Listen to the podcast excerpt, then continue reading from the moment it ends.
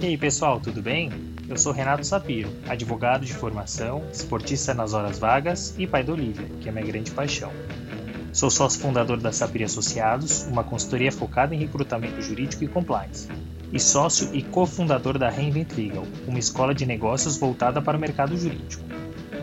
Este é o Retalks, um raio-x do mercado jurídico. Sejam muito bem-vindos. Este é um podcast leve e informal, onde falaremos com os principais personagens desse meio sobre carreira, tendências e curiosidades. E este é um podcast quinzenal, então já sabe, temos encontro marcado segunda sim, segunda não.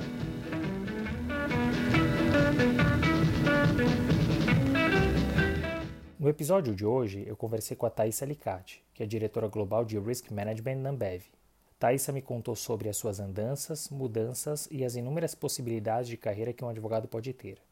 Sinceramente, se eu fosse você, não perderia nem um segundo. Foi uma aula. Mas vamos do começo. Thaisa se formou em Direito e fez a LLM em Nova York. Trabalhou em escritório brasileiro e estrangeiro. E de lá foi para Ambev, onde já está há mais de seis anos. Trabalhou no jurídico, compliance e mais recentemente na área de risk management. Mas melhor que ouvir de mim, vamos ouvir dela. Thaisa, muito obrigado por ter aceitado o nosso convite. É um prazer ter você aqui conosco no Retalks. Obrigada, Renato. Eu que agradeço a oportunidade. Prazer aí conversar com você. Muito bem. Olha só, você tem uma carreira super interessante. Eu estava super ansioso para a gente bater esse papo.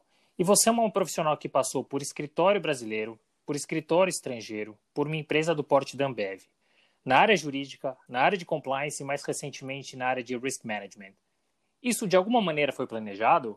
Olha, Renato, na verdade, não. É, desde o começo da minha carreira com o direito, as coisas foram acontecendo. Então, eu fui para o direito porque eu não sabia muito bem o que prestar, eu era boa em humanas, enfim, aquela coisa de, de colegial.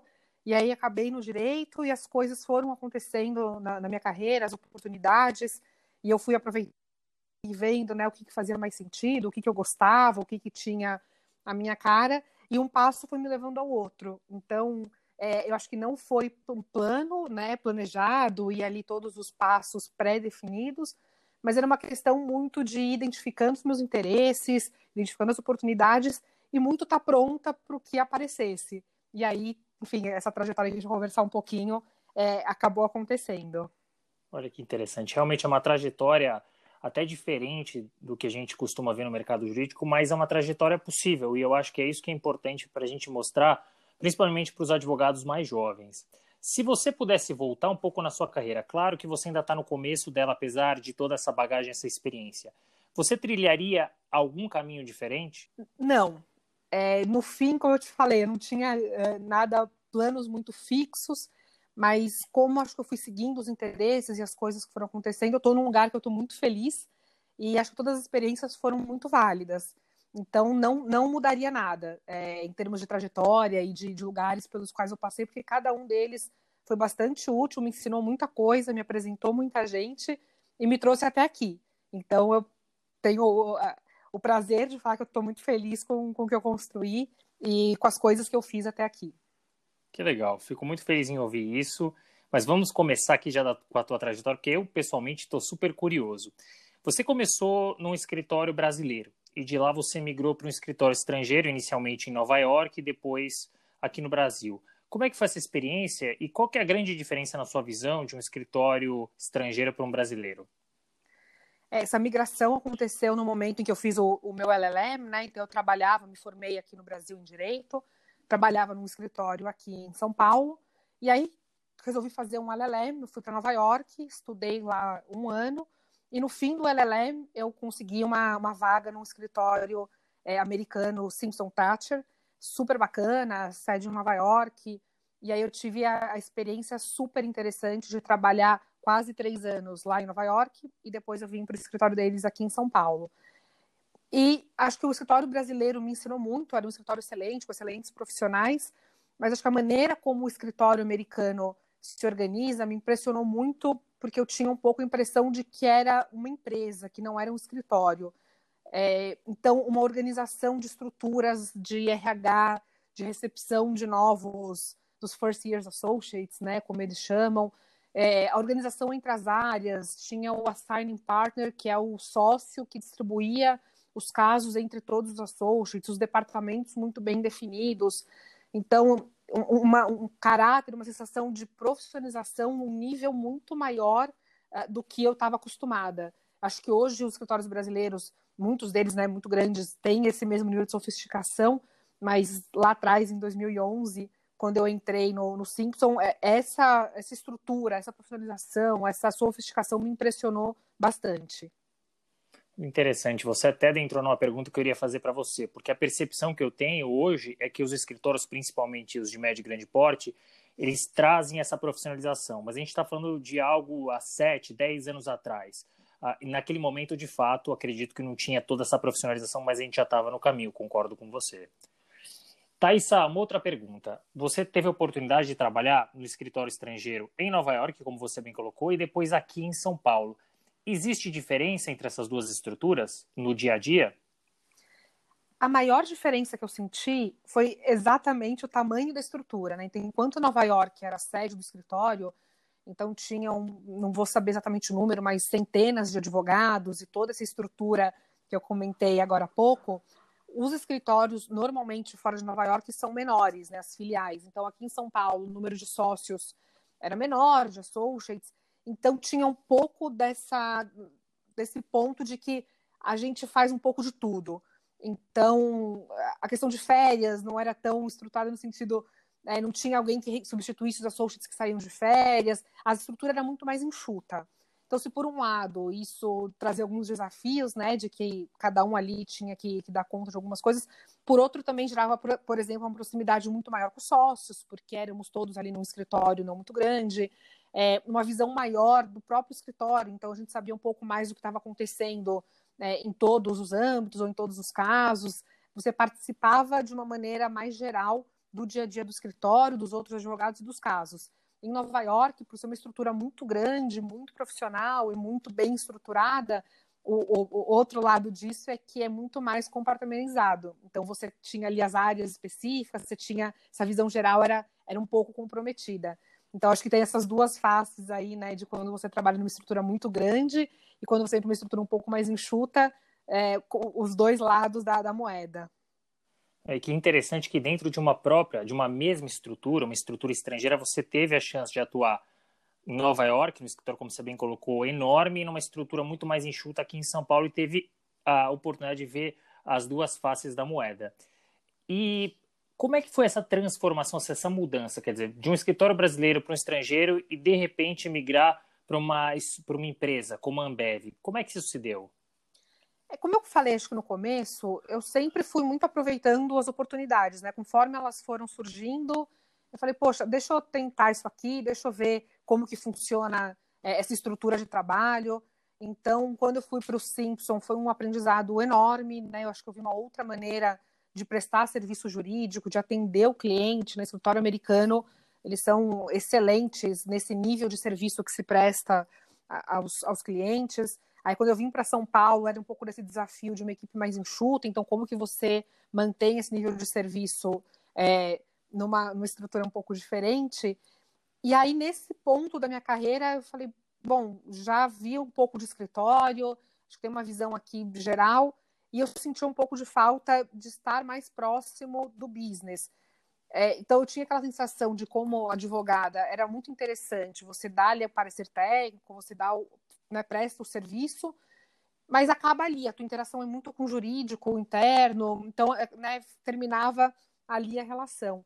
E aí eu fui convidada para Ambev, e acho que eu volto num outro ponto também que eu mencionei, de pessoas que você conhece, de relações que você faz, porque quem me convidou para ir para a Ambev foi um colega meu do LLM. Então eu estudei com, com esse colega em Nova York, depois no ano que a gente trabalhou em Nova York, ele também trabalhou por um período é, lá, então a gente acabou desenvolvendo uma relação bacana.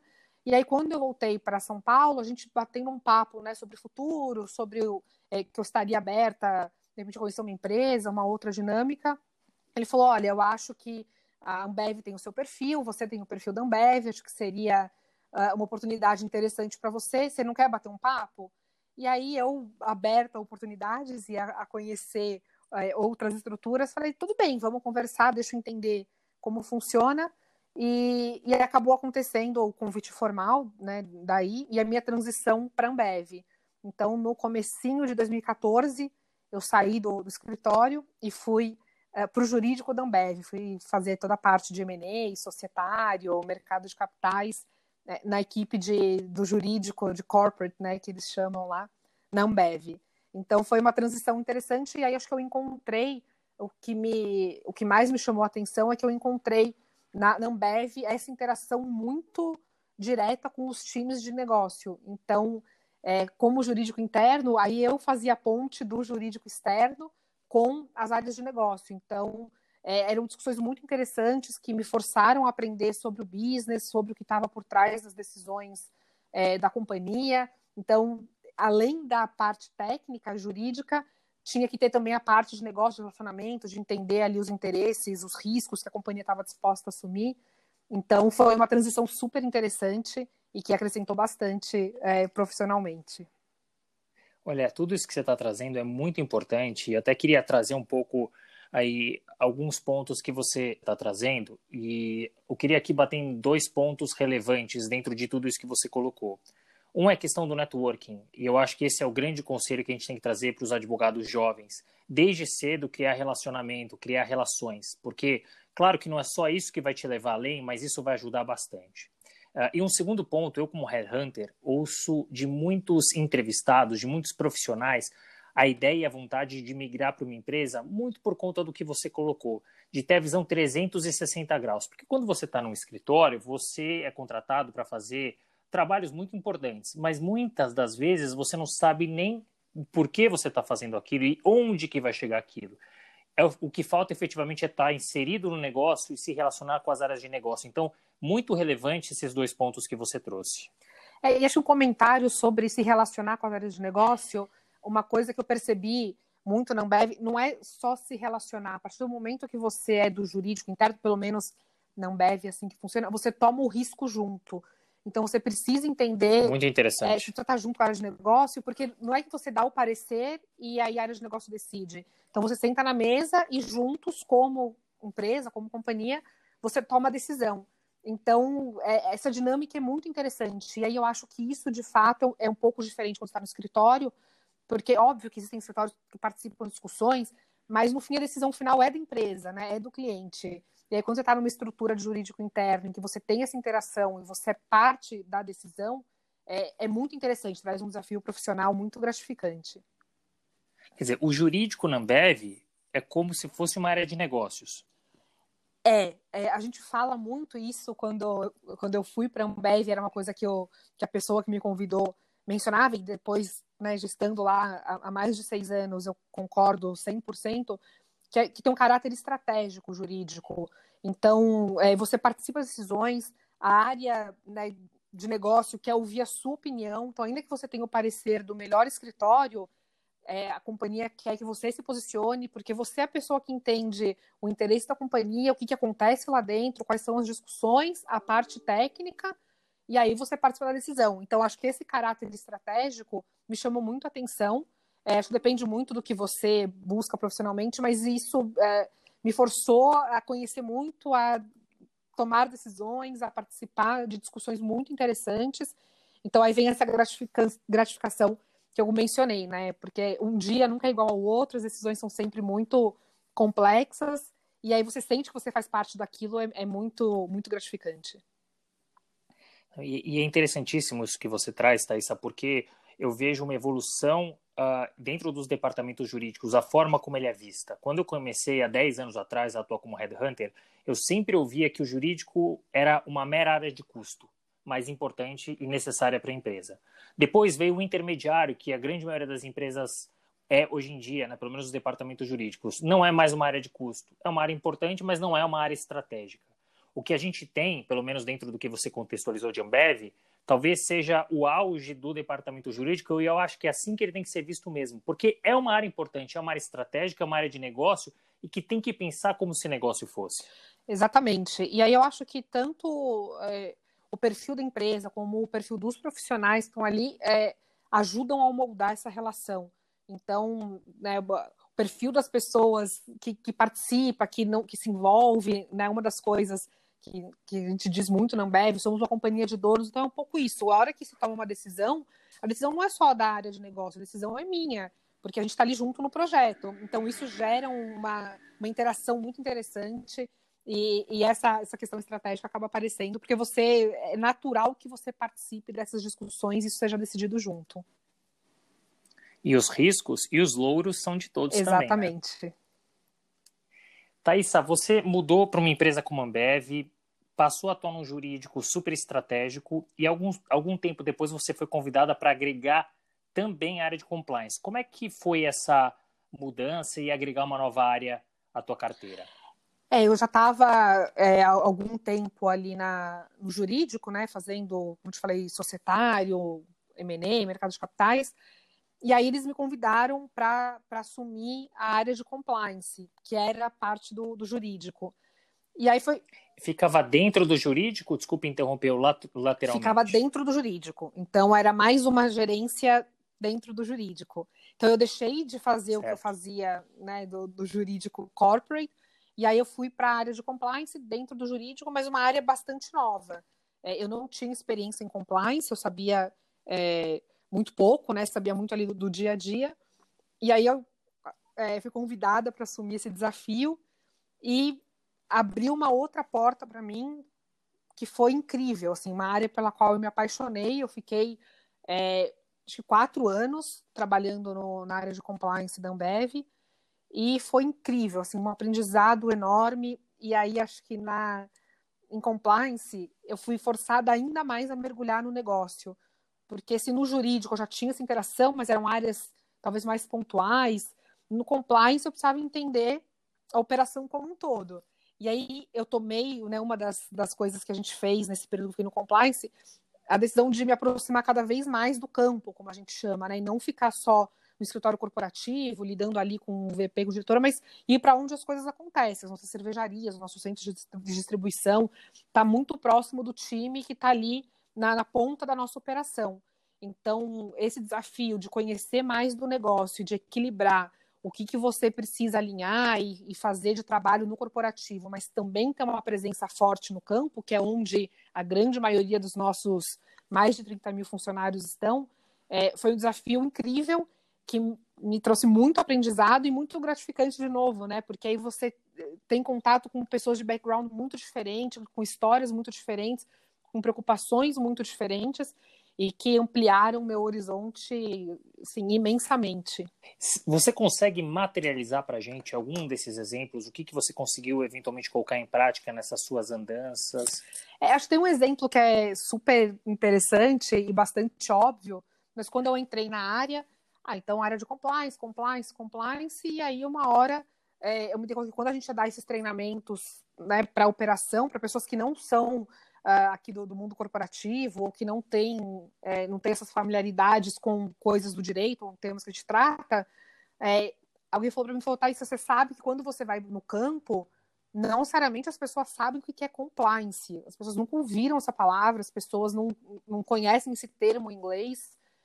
E eu falei, gente, é, às vezes a gente parte de um princípio ou parte já de um ponto, você acha que as pessoas né, têm um nível de conhecimento. E quando você tem. A Ambev tem 32 mil funcionários no Brasil.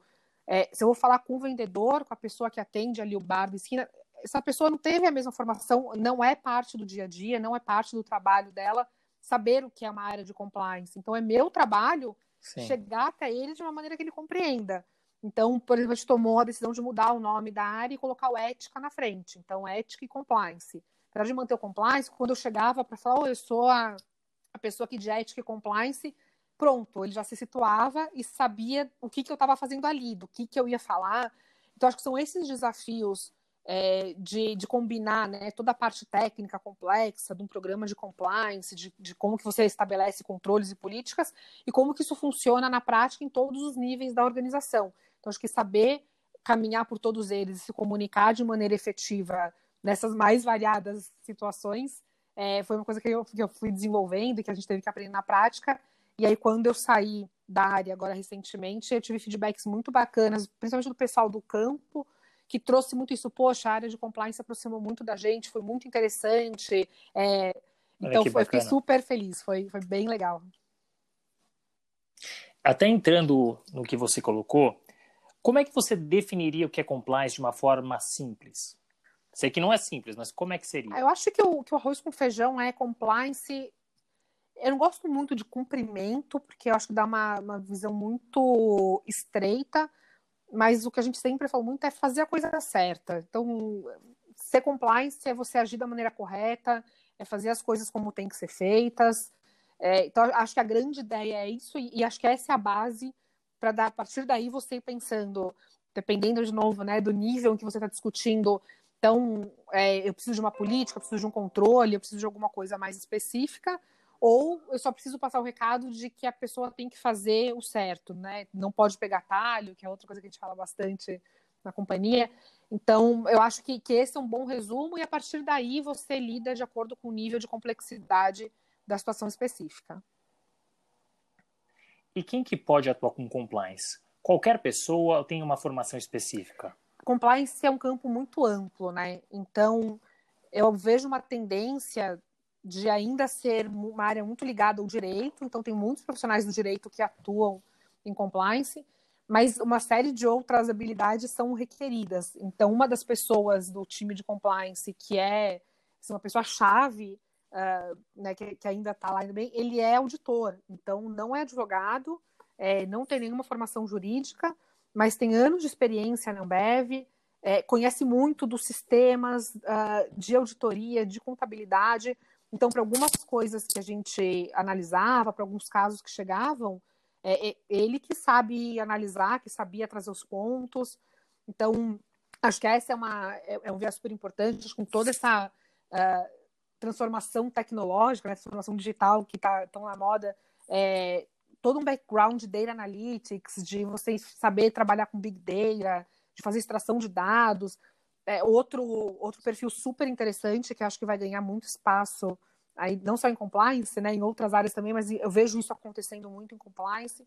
Então acho que, que é uma área em que uma série de perfis é, tem um lugar, tem um espaço e o, o, jurídico, sem dúvida, tem, porque a gente já tem, por formação e por definição, essa questão de analisar norma, aplicar a regra, né, entender como funciona na prática, mas é um campo super vasto. Acho que tem. E, e eu acho que um bom time de compliance, aliás, é formado por profissionais com diferentes backgrounds. Acho que isso traz uma riqueza bastante importante para o programa, para um, um programa bem desenhado. Quer dizer, o que vai fazer um programa desenhar, ser bem desenhado e funcionar é a pulverização de perfis, e não importa a formação, mas muito mais o perfil comportamental desse profissional. É mais ou menos nessa linha? Eu acho que as duas coisas. Acho que pessoas com perfis comportamentais diferentes sempre ajuda, porque quando a gente fala de compliance, a gente fala muito de comportamento, então você ter pessoas com visões diferentes acrescenta muito, porque às vezes alguém vê um ponto ou pensa num, num aspecto que você não tinha pensado, então quando a gente fala de diversidade, acho que isso é um exemplo muito bacana. E também diversidade de, de formação técnica. É, alguém que tenha, Sim. como eu estava falando, essa pessoa do time ali da Ambev, que é uma pessoa com background financeiro, que atuou em auditoria, então trazia um conhecimento é, e agregava um tanto que nenhum advogado agregava.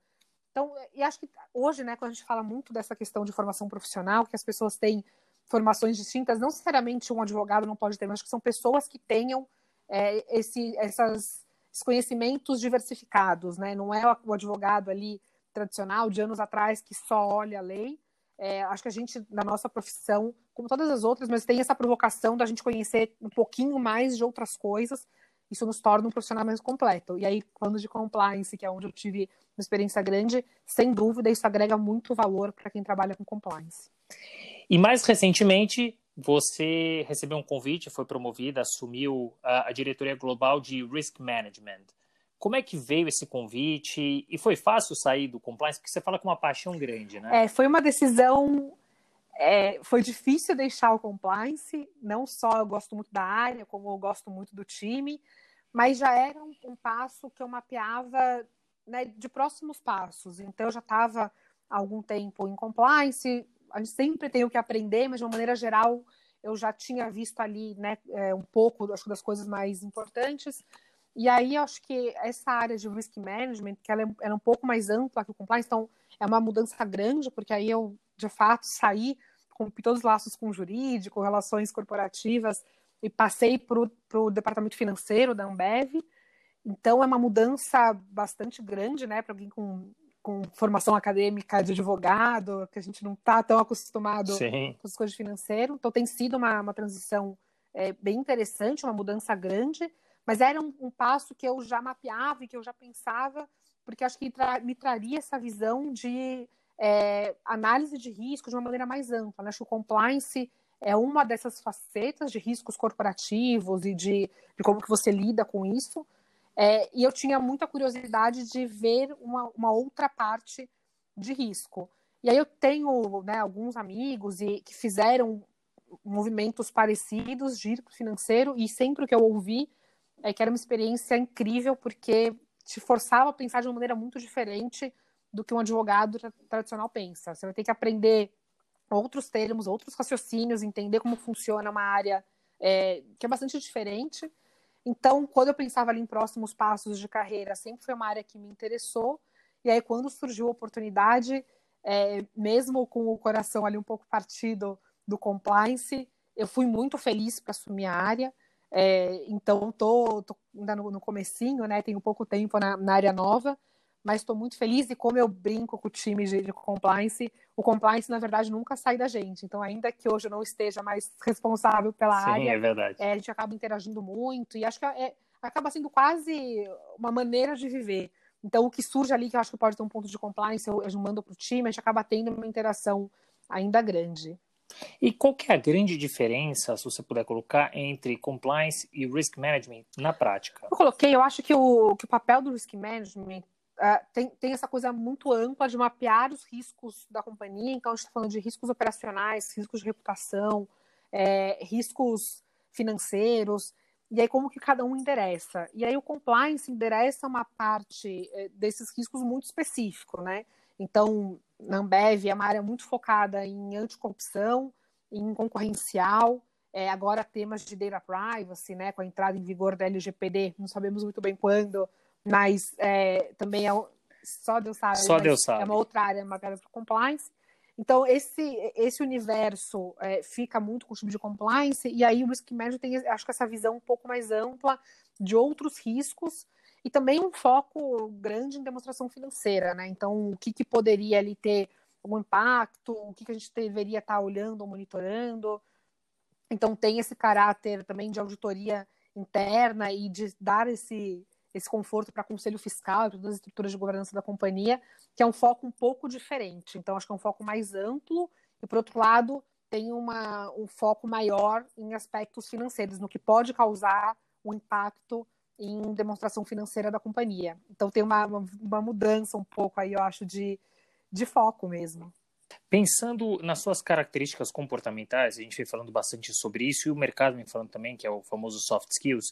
O que, que você acha que foi uh, um fator diferencial? Quer dizer, tudo aquilo que você não aprendeu na faculdade, uh, mas que te ajudou a se destacar e chegar onde você chegou? Eu acho que tem um, um, primeiro fator básico que é relacionamento com as pessoas. Então, você falou também lá atrás um pouco de networking, e eu acho que, na, na, não só na vida profissional, né, mas falando aqui de vida profissional, acho que o relacionamento que você constrói com as pessoas é um ativo muito valioso. E não ativo no sentido de que você tem um relacionamento por algum interesse, mas é um ativo porque te ensina muita coisa. Então, cada pessoa com quem você interage vai te ensinar, seja uma habilidade técnica, seja um pouco do lugar que você trabalha, seja uma maneira de se, de se, de se comportar. É, e isso vai abrindo portas. E aí isso fica mais fácil a hora que você tem um time, que você vira gestora, você lidar com aquelas pessoas.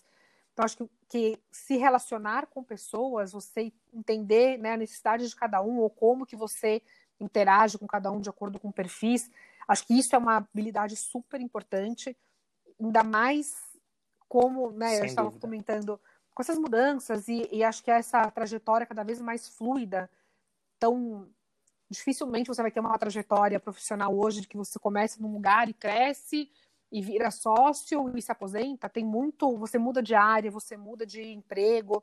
Então, acho que essa capacidade de se relacionar com as pessoas e saber engajar as pessoas, né, com o que você precisa é, que seja feito ou com o que a tua área tem interesse, eu acho que essa capacidade é super importante. E aí acho a capacidade de gestão também, porque no momento em que você passa a ter um time, ou que você tem uh, pessoas que trabalham junto com você no seu time, é muito importante você saber endereçar e fazer as pessoas crescerem e desenvolver o melhor de si.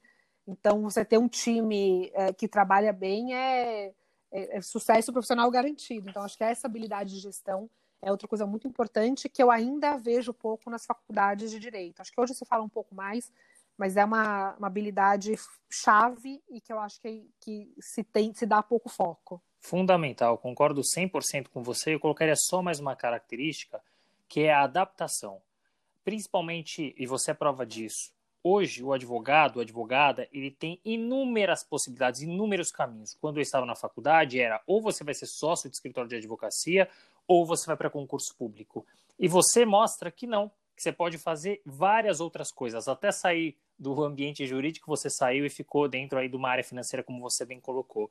Então, acho que essas características que você trouxe, aliada ao fato da adaptação, vai fazer com que as pessoas possam atingir as metas e os objetivos Concordo desejados. Concordo 100%. É, é, a adaptação e estar aberto a desafios. Então, acho que, que uma coisa, com certeza, conversa com a outra, mas é entender o que está acontecendo, ver quais as oportunidades e não ficar fechado num caminho ali que você é, mapeou, desenhou atrás, porque as coisas mudam muito rápido, as coisas acontecem muito rápido. Então, você ter essa capacidade de se adaptar e estar aberto a novas oportunidades, é, acho que amplia bastante a sua possibilidade de trajetória, de progressão de carreira. Então, concordo 100%, Renato.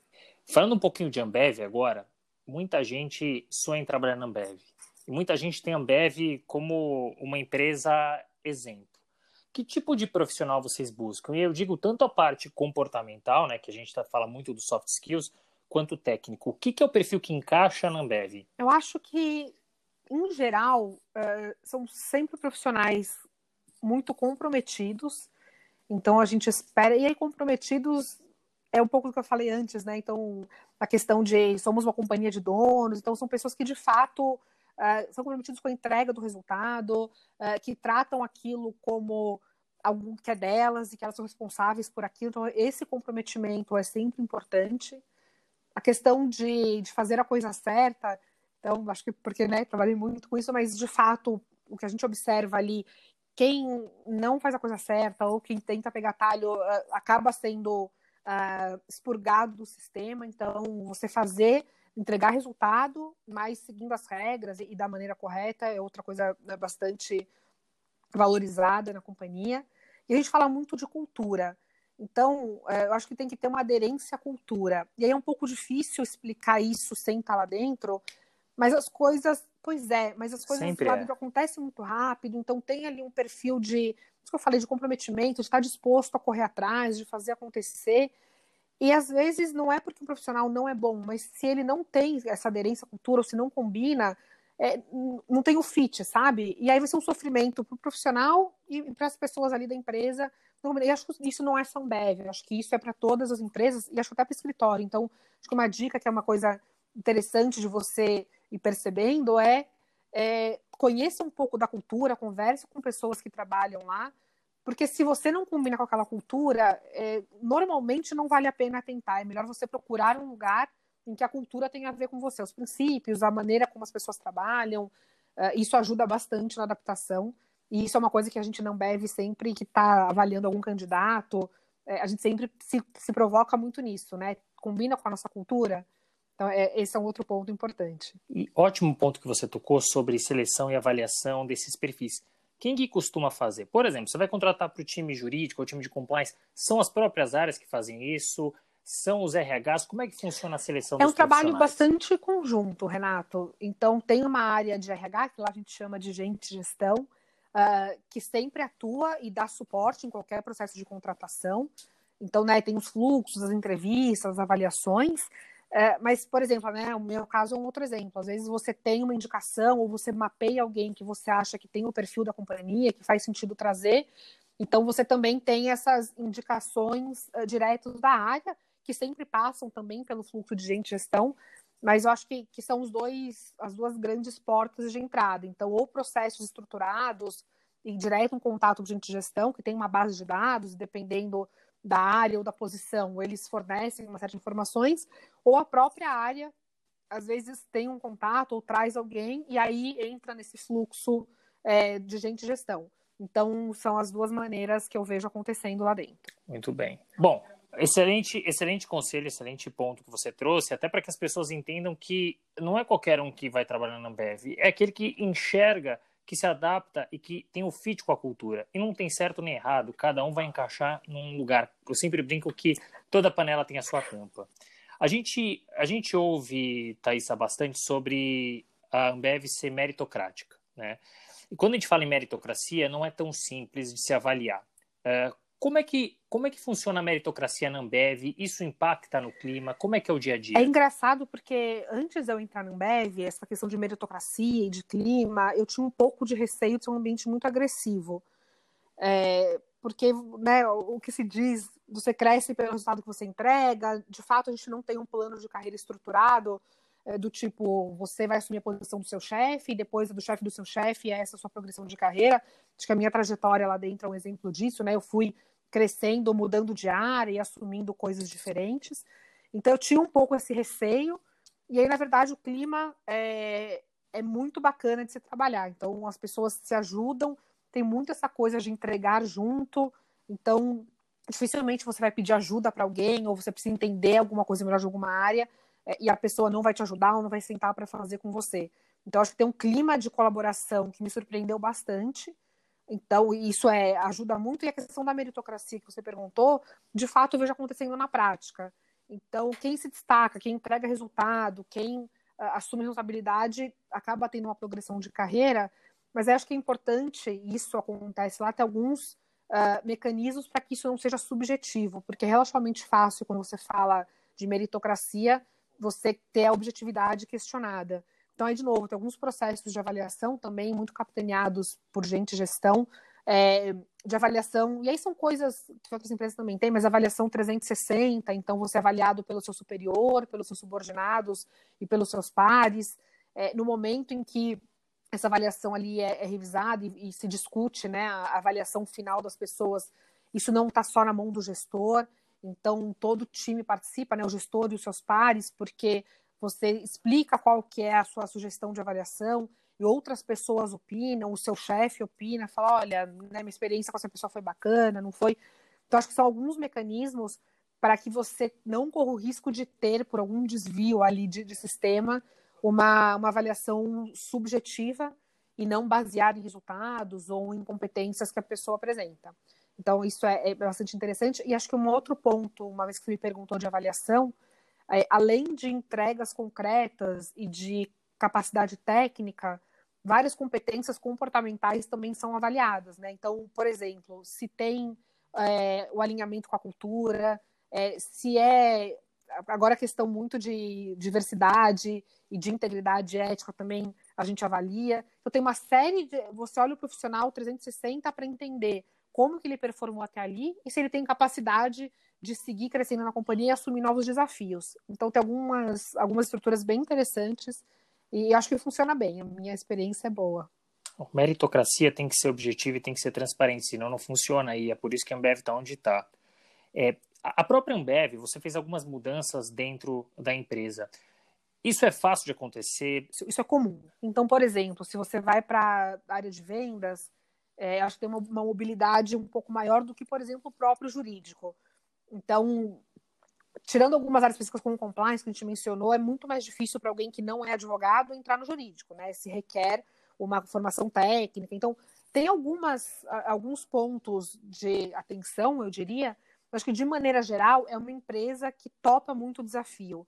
Então, ela pega uma pessoa que está indo bem numa área e coloca para tocar uma outra área que ela não tem conhecimento prévio então, acho que, e aí acho que é interessante, a, a, né, a gente estava falando um pouco da minha trajetória, porque mesmo advogado, que é uma, uma área um pouco mais tradicional e que de fato você tem um pouco menos ali de mobilidade, mesmo nessas áreas jurídico, financeiro, você tem entre, dentro da própria diretoria, então você assume uma outra área como eu assumi compliance, e até para algumas posições específicas em outras diretorias, você também tem essa possibilidade de movimentação. Então, o financeiro é uma área que recebe muita gente do jurídico, é, seja em RI, né, relações com investidores, né, de risk management, que é o que eu estou assumindo agora. Então, tem algumas possibilidades de movimento e eu acho que amplia muito o horizonte é, de um advogado que vai para a Ambev. Em outras áreas, isso acontece mais ainda. Em tempos de Covid, como é que vocês se adaptaram? A gente está se adaptando, né? Eu acho que as empresas é, e as estruturas profissionais todas estão num, num momento grande de desafio.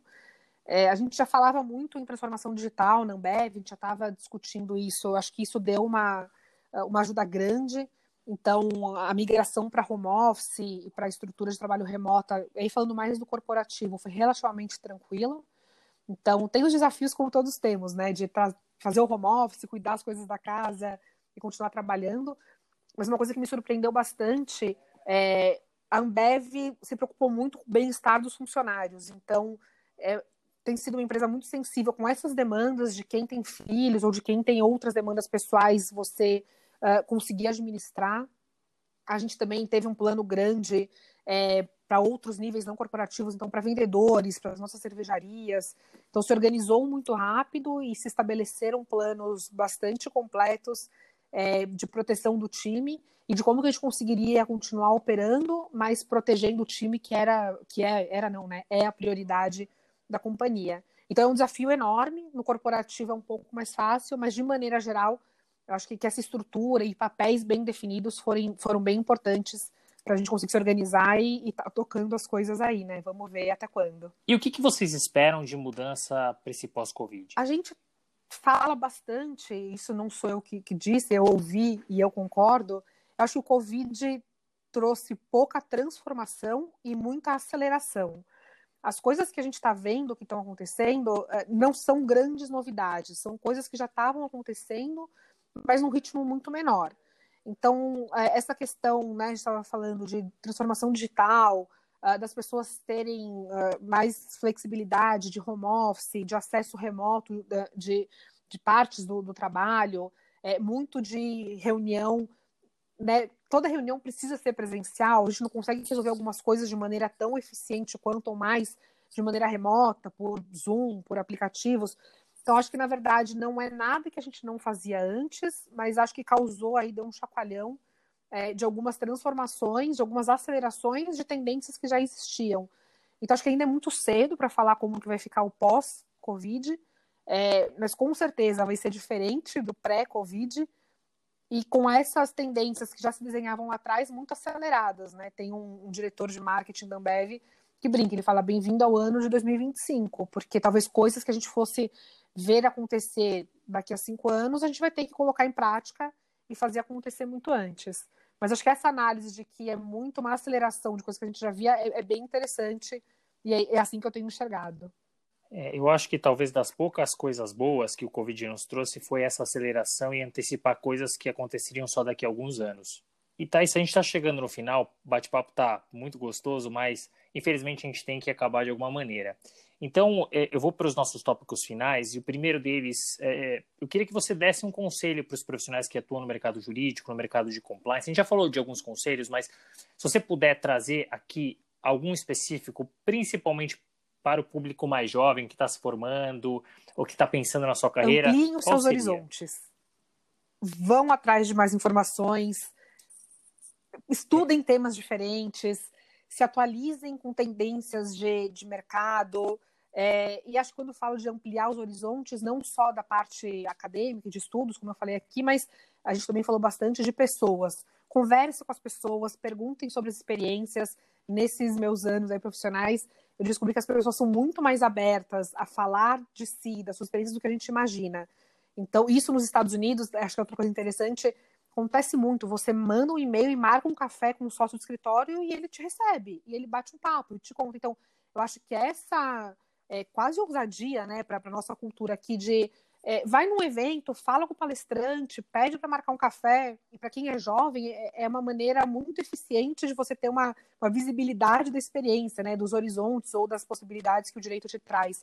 Então, acho que, que esse conselho de ampliar os horizontes, seja indo atrás de conhecimento técnico, seja falando com as pessoas e ampliando o relacionamento, é, eu acho que é bastante, bastante valioso. Eu fui aprendendo isso na prática, mas acho que isso é uma coisa para sempre se ter em mente. É um ótimo conselho e espero que as pessoas possam usufruir. E para o nosso quadro final, é o passado e futuro. Então, vamos primeiro para a parte do passado. Se você pudesse, Thaís, voltar no tempo, com 17, 18 anos, ali quando você estava entrando na faculdade, que conselhos que você daria para si? Fica calma e segue o seu instinto. Vai indo atrás do que você acha que está dando certo, aprenda, uh, conheça outras áreas e, e não tenha ansiedade de resolver as coisas antes do tempo. As coisas vão acontecendo, as coisas vão se desenvolvendo e as oportunidades aparecem conforme você está pronta. Então, segura a ansiedade, continua aí na, trilhando o seu caminho e confia que as coisas vão acontecer. E para o futuro, como é que você se enxerga daqui a alguns anos e onde você Na verdade, quer chegar? Eu nunca tive um ponto de chegada muito bem definido e foi assim que eu construí minha carreira e tem dado certo até aqui. É, mas eu acho o que eu sempre mirei é aprendizado, realização profissional e felicidade pessoal. Então, a cada etapa da, da minha carreira e conforme as coisas estão desenhando, eu sempre uh, faço um balanço aí desses três pilares porque se as coisas estão equilibradas e eu estou ainda aprendendo, eu estou profissionalmente, né? Estou construindo ali a minha carreira. E na vida pessoal, eu estou feliz e estou realizada, eu acho que, que vale a pena. Então, é muito menos um ponto definido e muito mais observar a jornada e a cada etapa dela pensar se esses pilares estão ou não uh, funcionando e se não estão, pensar numa mudança, num ajuste, numa adaptação, um novo desafio. Então, assim que eu me vejo, enfim, pensando aí que a nossa vida profissional ainda vai longe, né? Que a gente deve se aposentar com muitos e muitos anos. Então, acho que a cada nova etapa é uma, é uma análise uh, desses aspectos. E aí, conforme precisar, a gente vai pensando nos próximos passos. Uau, que resposta interessante, porque sempre que a gente faz esse tipo de pergunta, as pessoas, e é o natural, tem uma resposta quase que pronta, quero chegar ali, e como chegar ali. E, na verdade, a gente não precisa naturalmente ter um ponto final. É, a gente pode ter várias paradas, como você bem colocou, a sua carreira ela foi sendo construída e ela vai continuar assim, certamente, com muito sucesso. Então, eu queria aproveitar e te agradecer imensamente por ter aceitado o nosso convite. Foi um bate-papo muito bacana.